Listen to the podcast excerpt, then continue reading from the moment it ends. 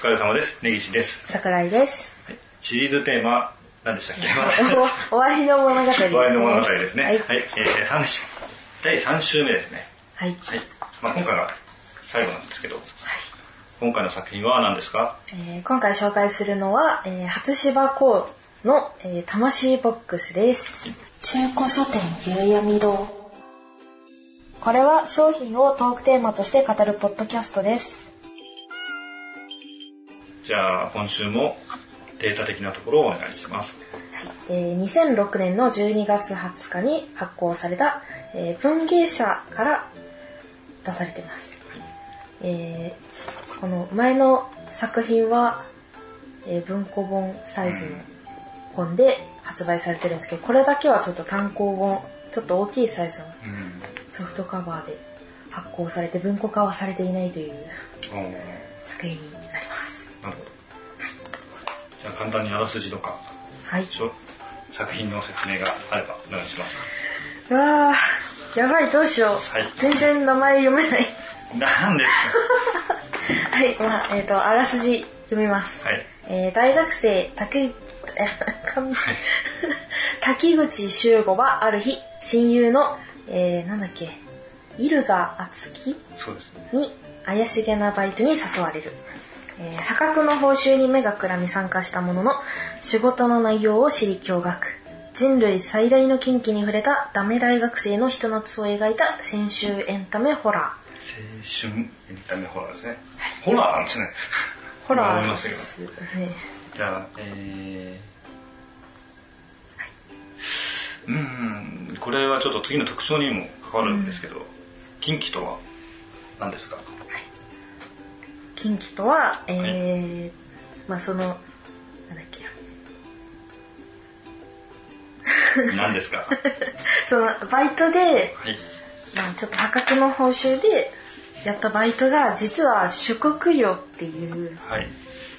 まあ、まあ食供養っていうのはこうなんだた食べて供養するうん。供養なんですけど、まあ、その無残にも殺された子供を食べることで死んだ体と魂を生きている体に移して供養することですね。まあそれはやっぱなんだカニバリズムってこう人間社会的な禁忌じゃないですか。そうですね。まあそんな感じのまあ禁忌をうん。描いた話になります。は い。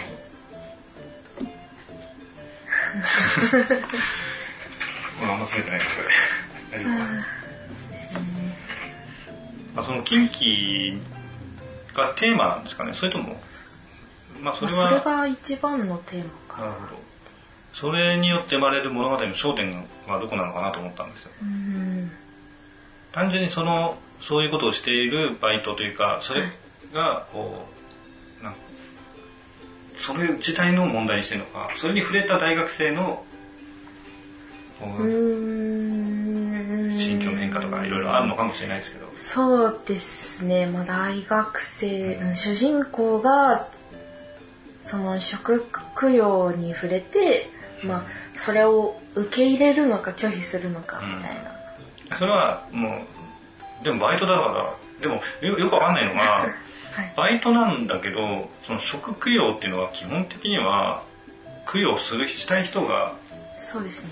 その、するとか、されたい人っていうか死ぬ前に自分も食べてくださいっていう人もいるので、そういう意味でやるのかとか、ちょっといろいろあると思うんですけど、えっと基本的にこのなんだっけ会社名忘れちゃったんですけどそのその会社に依頼されるのがまず大人はちょっとやっぱ少人数で秘密でやっていかなきゃいけないことなんで、うん。大人の肉はちょっと食べきれないんで子供だけしか依頼を受けられないんです食べきらなきゃいけないんですよ。食べきらなきゃいけないです、うんもう丸々全部。ただあのそれは複数人で食べるんで、まあ、各人は少量ずつなんですけど、まあその子供を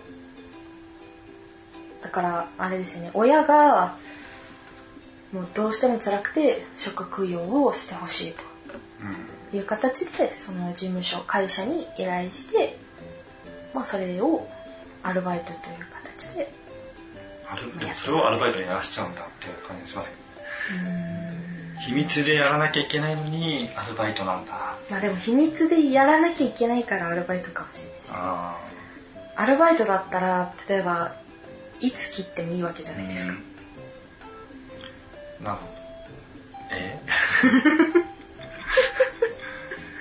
まだもう最終的な結末まあこれは言えるのか分かんないですけどどこに落ち着くのかなっていう感じですよね、まあそれはもう社会的にはもうありえないバイトだと思うまああるかもしれないですけど、絶対見てこないので、うんそもそもでもありえないって思ってる時点でそれを頼む人とのそのネットワークがけ構築できないというか、うん。思うんですよね、まあまあ難しいとは思うんですけどどうなのかなと思って。まあでも最初のきっかけはそのなんだっけじ事務の、えー社長さん？所長？さんがその子供が亡くなっちゃってでその職業だから体と魂を生きている体に移すことによってこう供養しようとしうん。自分の子供に対してそれを行った結果が今の会社になってるんですよね。なんでそこからまあ友人に伝わったり友人からまた別の人につながったりしてだから本当にもう月1回あるかないかぐらいの依頼うんなんですよね。月1回、うん。そんなにあんのかなと思いままあすそんなにないとは思うんですけど。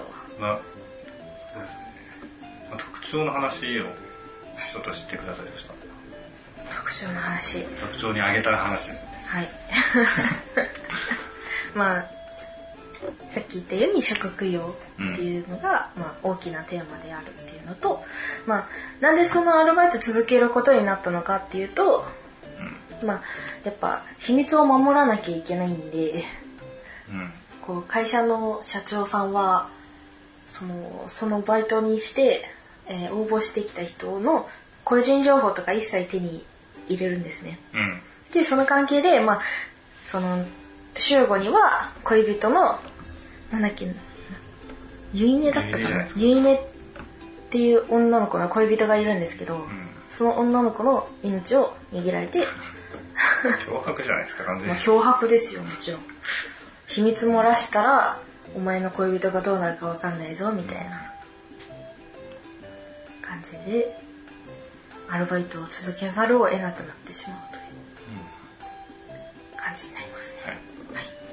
ここはいいですか？これは主人公が入る前の話入る前の話で主人公が入るきっかけだから結局その秘密のアルバイトにわざわざ主人公が入れる状態になったっていうことがこれってことですよね。これですね、はい欠員が出たという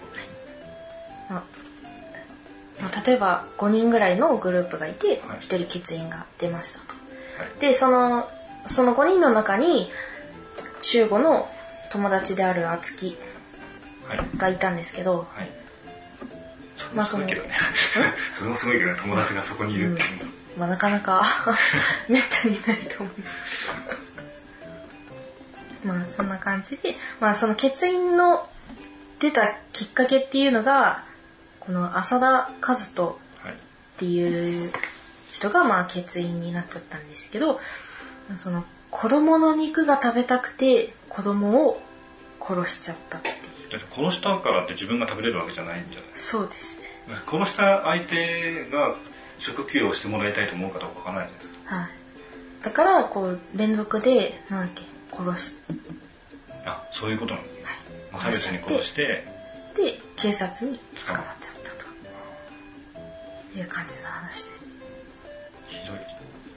ひどい話で。す浅田君っていうのは後から出てくるんですか？いやもう基本的にはもう名前だけ。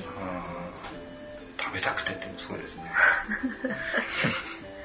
まあなんか食供養してるうちにやっぱそういうことってやっぱタブーだから心が壊れちゃうんですよね、壊れちゃってそのカニバリズムに目覚めてしまうというか。でも子供の肉が食べたくてって言っても結局子供しか受けてないってことは月1ぐらいで食べれるってことですよね、月1ぐらいで依頼が来るってことを考えたら、まあ、まあ、別に来ない時は23か月来ない時もありますけど。あまりにも来なくてっていうことなのかな法的にはどうなんですか？ダメですよね。ダメですダメです。だからすごいひっそりとうん。やってます。だからあのお葬式とかだから遺体を運ぶ時にうん。あの別のまあアブノーマルな会社から子供の死体を入れ替えてうん。持っていくみたいな感じで。勝手に食べてるわけじゃないですよね。勝手に食べてるわけじゃないですか。親の方がでこれ思ったんですけどこの収入はその親,、親からの親からの依頼。親は依頼するんですね。ないと思うけどな。まあないと思うんですけど実際そのなんだあなたの中にうん。娘が入っているのよみたいな。自分が供養のために食べるならわかる。ああまあでも自分の中に入れちゃったら。例えばおお父さんは分かんないかもしわかんないけどお母さんとかが食べて、で次生まれた子供がもし作れたら作れば同じじゃないですかっていうまあ変な考えそういうサイクルで考えるんだったらなんとか分かるんですけど他人に食べてもらうとかよくわからないですね、うーん。まあそうですね。まあ何にせよ両方サイコパスですけど。そうですね、とりあえずあと浅田はもう関わってこないって言ってたんですけどゆいねはなんか関わってくるんですか？ゆいねはあの結局テーマが暗い物語じゃないですか、うん。その食供養っていうのが主題としてあるんでずっと重くのしかかってくるんですよ、ん。物語は。でもその中でもうすごい激ヤバのなんだイチャイチャシーンが入ってくるんですけど もうそそこがなんなんかなんだろう物語をうまくいい感じのテンションで進めていく。なるほどバランスだから別、全く別として関わってるわけじゃなくてその主人公の日常と日常と非日常のアルバイトっていう対比で出てくる、対比で出てくる感じで、まあ、その日常側にいるのがゆいねって感じですね、なるほど。この本は読んだきっかけをもう一度聞いていきましょうか。読んだきっかけですか？はい。これしかないのに。これですね。まあ高校時代にあの図書室で並んでてうんあのなんだ魂ボックスっていう、まあ、名前から分かるようにちょっと気になる、まあね、中二病をこじらせてる人からすると。楽しいボックスなんだよね。だからちょっとここで禁忌を犯してますよね。お金払ってないじゃないですか。お金払ってるもの。えでもあのこの後に読んで気に入ったんで家に買って置いてあります。ど大丈夫です。探したんですよ必死こいて、やっぱすごいマイナーな作品なんでどこにも売ってなくって最終的に Amazon で買いました。もう聞いたことないですね。あ多分ほとんど多分この作品だけなのかな書いたの？えーまあ確かにでも、取り上げてるだ題材もちょっと売れるっていう感じでもない。そうですね。本当にマイナーな人だけが読むって感じで。食供養ですからねまあいろいろ突っ込みどころもありますけども。まあまあまあ。この後のこれですよね。食供養を許せるか問題っていううんところに行くわけですけど、うん。主人公は恋人の命を握られたけど自分がその立場だったら食べるか。食べますか？現状恋人がいないからわからない。でも俺は食べろ。食べそのそれが仕事で食べるんだったら、違法じゃなければ全然食べれます。あ例えば海外とかでそういう食供養がもう文化として存在しているのであれば、美味しいかどうかにもよりますけどね。調理の仕方もありますよね、生で食えって言われたらいやそれは体が受け付けない時あるじゃないですか。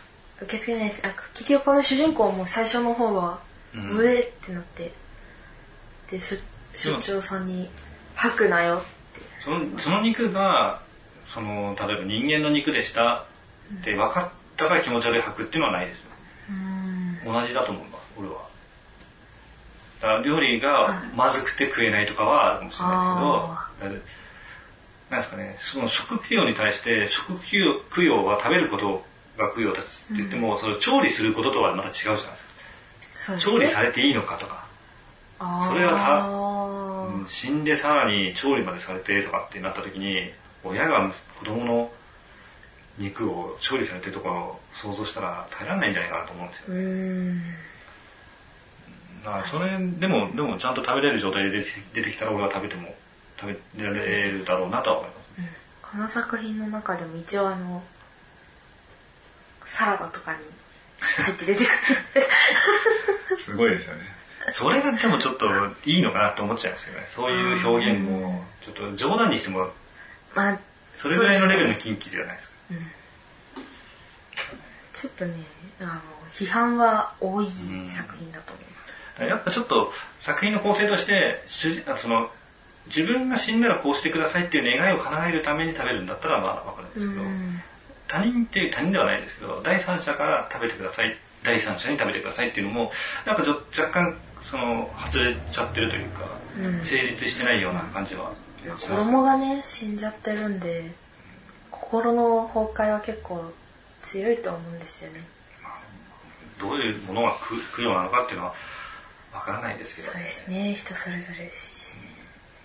あの漫画ではい「殺し屋一」っていうのがあって殺し屋一だったかな。それでなんかキャラクターでこう、まあ、死体を処理するグループがいて、その中に必ずこう弛緩をするやつがいるんで死体を処理する前に弛緩をしてっていう。でそいつがやっぱり殺されるまあ結局その殺し屋一のあのグループはみんな殺されちゃうんですけど、殺されるタイミングあ殺し屋一だったかな？そうだよな。で捕まって殺される時にこう自分が死ぬ前に叶えてほしいことがあるんだっつって。いつもこう死んだ後にやってる時にそいつらはどういう気持ちなのか知りたいっつって自分が死んだら自分を犯してくれっていうやつがいて。でそれはもうヤクザのグループなんでヤクザじゃあお前やってやれっつって。えやるんですか？やらされるんですよ、へー。まあ、そのそいつを殺した後に部下がそいつとやりながら吐いてましたけ そりゃそりゃどしかも男だからね男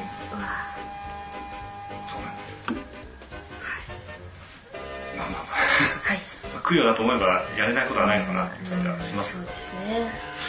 何の話だ今のは。今のいらなかったです。ねもう今日ちょっと長いですねこれ。は、はい。そんな感じですね。こんな感じで。はい。根岸でした。桜井でした。絶対好きじゃないですか店長。なんだかんだで食いついてきますよね。全部夕闇堂なの？むしろおいマヨネーズお祝いね。マンジマンジマジマンジそれ耐えられますか心がどこ向くのちょっと前向いてほしいんだけどな普通に家って言ったから普通に言ったのに普通に中古書店夕闇堂ですイントネーション細かいですね当たり前じゃないですかちょっと早く中古書店夕闇堂始まるよ意外と意外と足音入るねじゃあ改めまして根岸です。桜井です。じゃあこの後は、まあ、雑談なんですけどはい。ちょっと何の話をしますか？っていうかもう資料これしかないんですけど。じゃあ最近見た映画の話をしましょう。そうですね。たまたまっていうか俺でも本当に桜井さんが見ててはい。なんかまあなんかよくわかんないんですけどなんとなく記憶にあって。うん。でアマゾンプライムかなんかでパラパラっと見てたらあこれじゃんと思って、まあ、来たばっかりだったのかなで見たんですよね何ですかねタイトル言ってください はいえー、湯を沸かすほどの熱い愛ですはい。これ配給がクロックワークスで、えー公開が2016年10月29日。上映時間10 125分の日本の映画ですね。はい。興行収入は3億円弱というデータは全部ウィキペディアに載っています。はいはい。はい。えーまあこの中野亮太さんの作品なんですよね。この辺のデータはいいですよね。結構なんか、モントリオール世界映画祭とか、いろいろありますけど、まあ、それはいいとして、うん、物語の説明をしちゃいますか。はい。これは桜井さん。長いですよ、えー、長いよ。えーと、え夫の和弘と共に銭湯を営んでいた双葉は夫の失踪とともにそれを休みパン屋店員のバイトで娘の安住を支えていた、えーある日職場で倒れた彼女が病院で検査を受けると伝えられたのは末期がんとの診断であった。23ヶ月の余命しか自分に残されていないと知り落ち込む双葉だったがすぐに残されたやるべき仕事の多さを悟り立ち上がる。ここまででいいんじゃないですかね、この辺の後は細かいストーリーになっちゃうので、うん。はい。どうでした？この作品。めっちゃ良かったです。個人的にはものすごく良かったです。うん。どういう説明したらいいん。だろうね結局ストーリー的にはなんか最初いじめには最初からあったんですよいじめは最初からあって。あって、うん、でなんか制服を取られるみたいな演出だったんですか、でそこから行きたくないって言ってて無理やり送るんですよ。あれでもその前にお夫は戻ってくるんでしたっけ？で戻ってきてないですまだ。その時点では戻ってきてないん戻ってきてないです。でもなんか送り出す時におあの小田切城ですよね。これは何ていうか和弘でしたっけ？はい。がなんか牛乳を届けてって言われて牛乳を渡してる渡す渡すシーンはないんですけどはい。朝行く時に小田切城に小田切城にって言ってた和弘に牛乳あご飯食べてないから牛乳だけでもつって持ってかせるんですよ。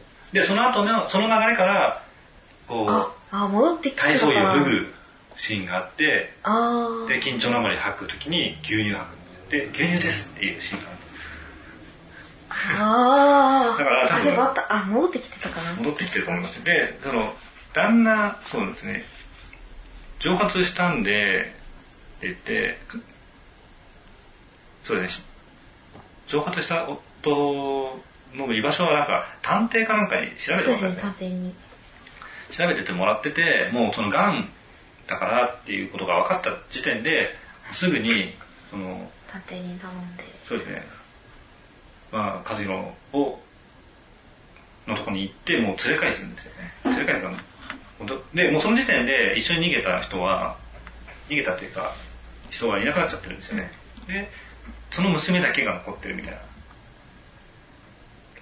これすごいですよね、これあの作品のまあこのこのこの作品のテーマが「家族とは」というものを挙げてるらしいんですけど監督が。家族とは何だろうということをずっとテーマにしていてそれは今でも考えてるしそこにか答えは絶対にないと言ってるんですけど、ままさに家族でしかないんですけどうん。これ気づきました？主人公宮沢りえのこの双葉の周りって血のつながってる人一人もいないんですよ。一人もいないんですよね。もう私それに最後の方で気づいてこれのあネタバレなんですあネタバレを話します。ネタバレを話します。い。やーほんとえこれ話していいの？もうね難しいですけどね。まあでもそれでも多分作品のパワーというか力っていうのがなくなるとは思えないので話しちゃっていいと思うんですけど。そうですね。まあ本当にだから結局最後まであのなんだっけ。あずみちゃんはうん。あのあずみちゃん本人は自分がちゃんとそのお母さんの娘だと思ったのに、ね。最後の最後であのシーンが入るじゃないですか。あのシーン見てからいやこの俺安住が手話をやるシーンがビビりますよね。それをあのお母さんが母にそう双葉が役に立つからと言って教わってたっていう。座ってたっていうもうこれ言っちゃこれ言っちゃダメなやつな気がするな あでも本当あのシーン見て、でもそうねえその本当のお母さんと、新しいお母さんとこう ね。でこの双葉も結構ちゃんとしたお母さんのようにも見えるけど実はやってることはそんなに大したことじゃないんですよね。結果的にまあいい形になってるんだけど、はい結構無理やりだったりとかその時いじめさで制服盗まれちゃった時にこう行けって言ったのも結局は別にその結果に関してはこの渥美が自分で導き出してる答えで別に双葉が何かしてるわけではないじゃないですか。休んではダメだそれは負けになるからっつって逃げるだけではダメですよっていうだけの話で。で匠っていうこう途中でヒッチハイクうん。で、まあ、松坂桃李がやってる役なんですけど。そうですね。まあ、匠君っていうのが、の車に乗せるシーンがあって。で話をしてるうちに、まあ、匠が本当に道楽でただ旅をしてるだけの、うん。しょうもないやつだっていうのに気がついてで時間があるみたいなアプリあるんだからっていう話に対してちょっと切れるもうクズを乗せたみたいな感じになるんですけど。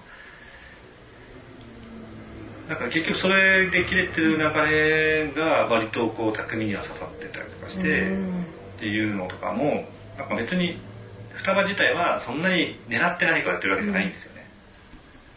命があともう少しだからや自分がやりたいようなことをやりたいことをややりたいようにやるみたいな感じになってるだけなんでその衝動的に動いた結果が、あの形にそうですね。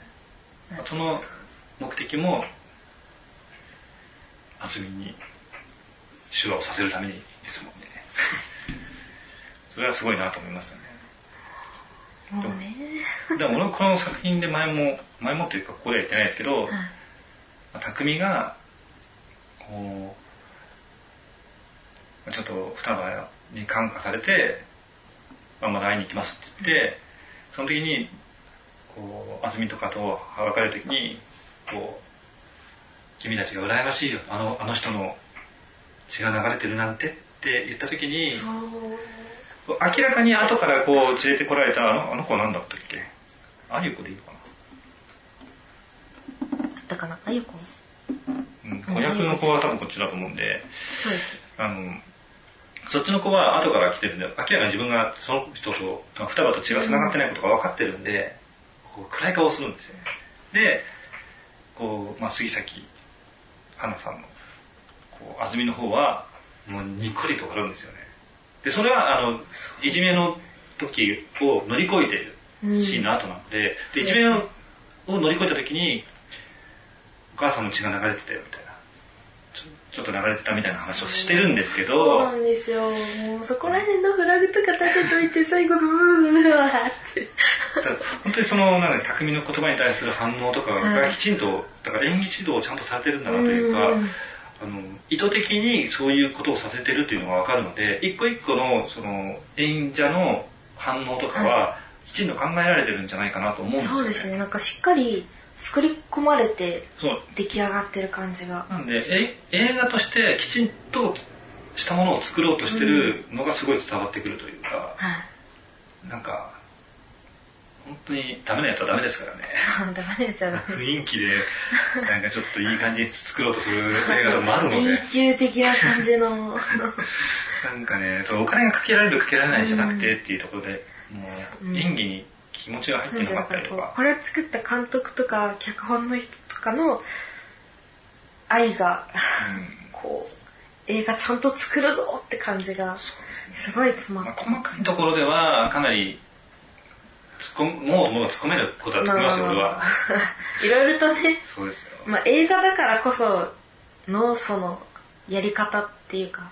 そうですね。反セリフとかだから脚本もすごいよくできててそのいじめの時にいじめというかあの制服の時にこう制その制服を捉えたってことに対するこう対抗心で服を脱ぐんですよね。で下着姿になるんですけど教室の中でその時にこう服を着なさいって言った時にこう嫌だっつってこう今は体育の時間じゃないからっていうのもその前の段階でいじめっ子っていうかが俺今日今体育の時間じゃない次体育じゃないよみたいなこと言われるっていう流れがあってのそのセリフにつなげるとか。かっこいいってそうだね。いうかこうそのその後にきこう緊張してお牛乳を吐くんですけど、まあ、吐くぐらい緊張しますよってことを表現したかったんだと思うんですけどその時にもうリアルにもう出すんじゃなくて ご飯食べてなかったら吐いたらおかしいでしょっていうのがあるのを牛乳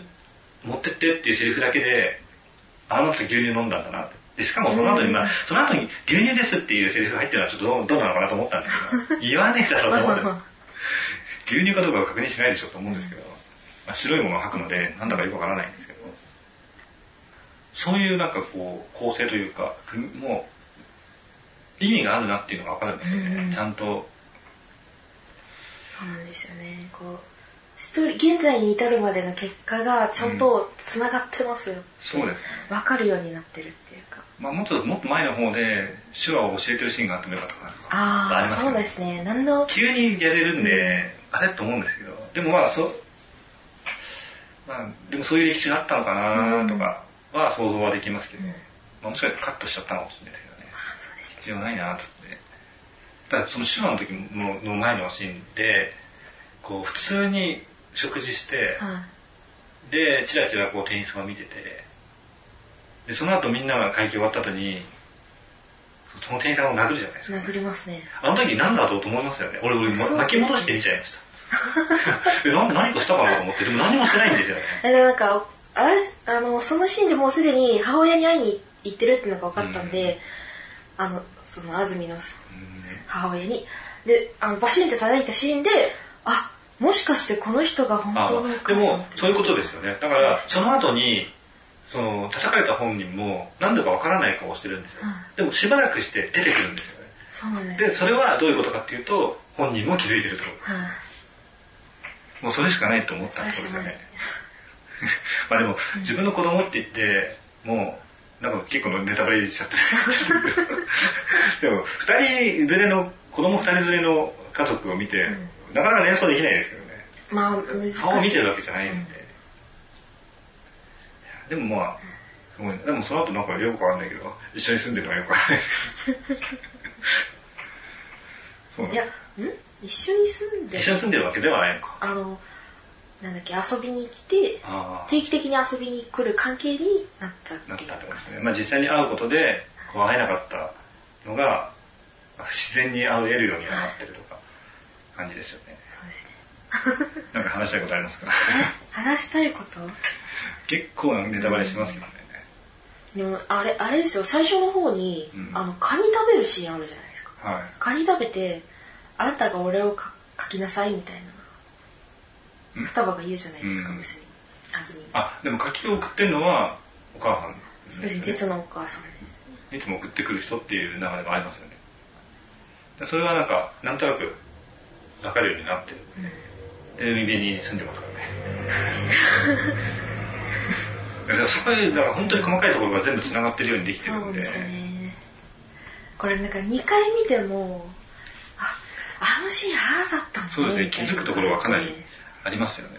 はい、だから途中までえななんで突然吐くのとか多分なった人もいると思うんですけど、うん、あんまりにも支えすぎて気づかない部分も2周目を見ることによって分かってさらに泣ける作品だと思います。そうですね。いやこれは本当に見てほしい。もうなんかこれあの家族がテーマって最初知らなくってこれもう母親の物語だよねっていう感じで、うん。ちょうど母親と一緒に見てたんですけど二人してうわーってなっちゃってそうですね。ボロボロ泣いちゃってましたね。すごいもうもうすぐ死んじゃうからまあ衝動的にあの双葉は動いてるんでしょう。俺一番すごいなと思ったのはなんかこう病院でもあともう少しやばいなっていう時にこう、まあ、その前の時点どっちだったかななんかこう、まあ、言う言っちゃえば双葉はこうみんなにこう愛を振りまいてるけど一番全然こう家族の愛をもらってないまあ子なんですよね。でそういうシーンもあってさらにその親と会っても結局残念な結果になってるじゃないですか。そうなんそこに関してはまあかなりすげえなと思いましたけど、でちょっと病院でなんかよくわかんないパフォーマンスする時あるじゃないですか。ピラミッドで その時に俺どうつなげるのかなと思ったんですよ。でなんかいい家族に恵まれて私は幸せよじゃなくてそういうことじゃなくて結局双葉は泣いてはい。死にたくないって言うじゃないですか。それがかなかわいそうというかわかるっていうか。だから、幸せだから終わらしたくないっていう、だから絶対そのまま幸せになるじゃないですか。みんないい方向に進んでるのに主人公 いい方向に進ませた主人一人一人だけがもう終わってしまうっていう、何泣いてるんですか。いやちょっと思い出し泣きが。これはねすげえなと思いましたね、そうですね。もうかなりネタバレしちゃってますけど。まあでも全部分かってて見てももう一回泣けるんじゃないかっていう感じがします、泣いちゃいます。今も思い出し泣きしてるから、しかも最後なんか結構すサクッと終わっちゃうところもなんかすげえなと思いますね。結局何でもない感じで終わってますけど、まあ最後えそれでいいのって感じでしたけど。まあでもそこでしかないんだろうな あんまりいい最高潮で終わらせると繋がんないし、まあ、そうなっちゃうよねって感じです普通に何にも気づきが起こらないで終わるっていう感じの空気でいいんじゃないかなと思いますけど最後に申し上げ程度にあの舞台となった銭湯に入ってるというわけわかる名前が出ますあれは母の愛ですから湯を沸かして。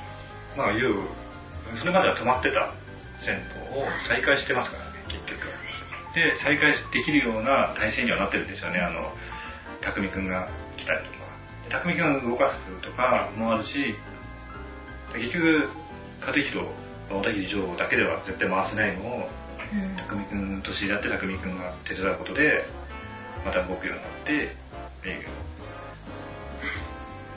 よくできてますよね。よくできた作品です本当に。はい、これはもう見た方がいいですよっていう 作品ですよね。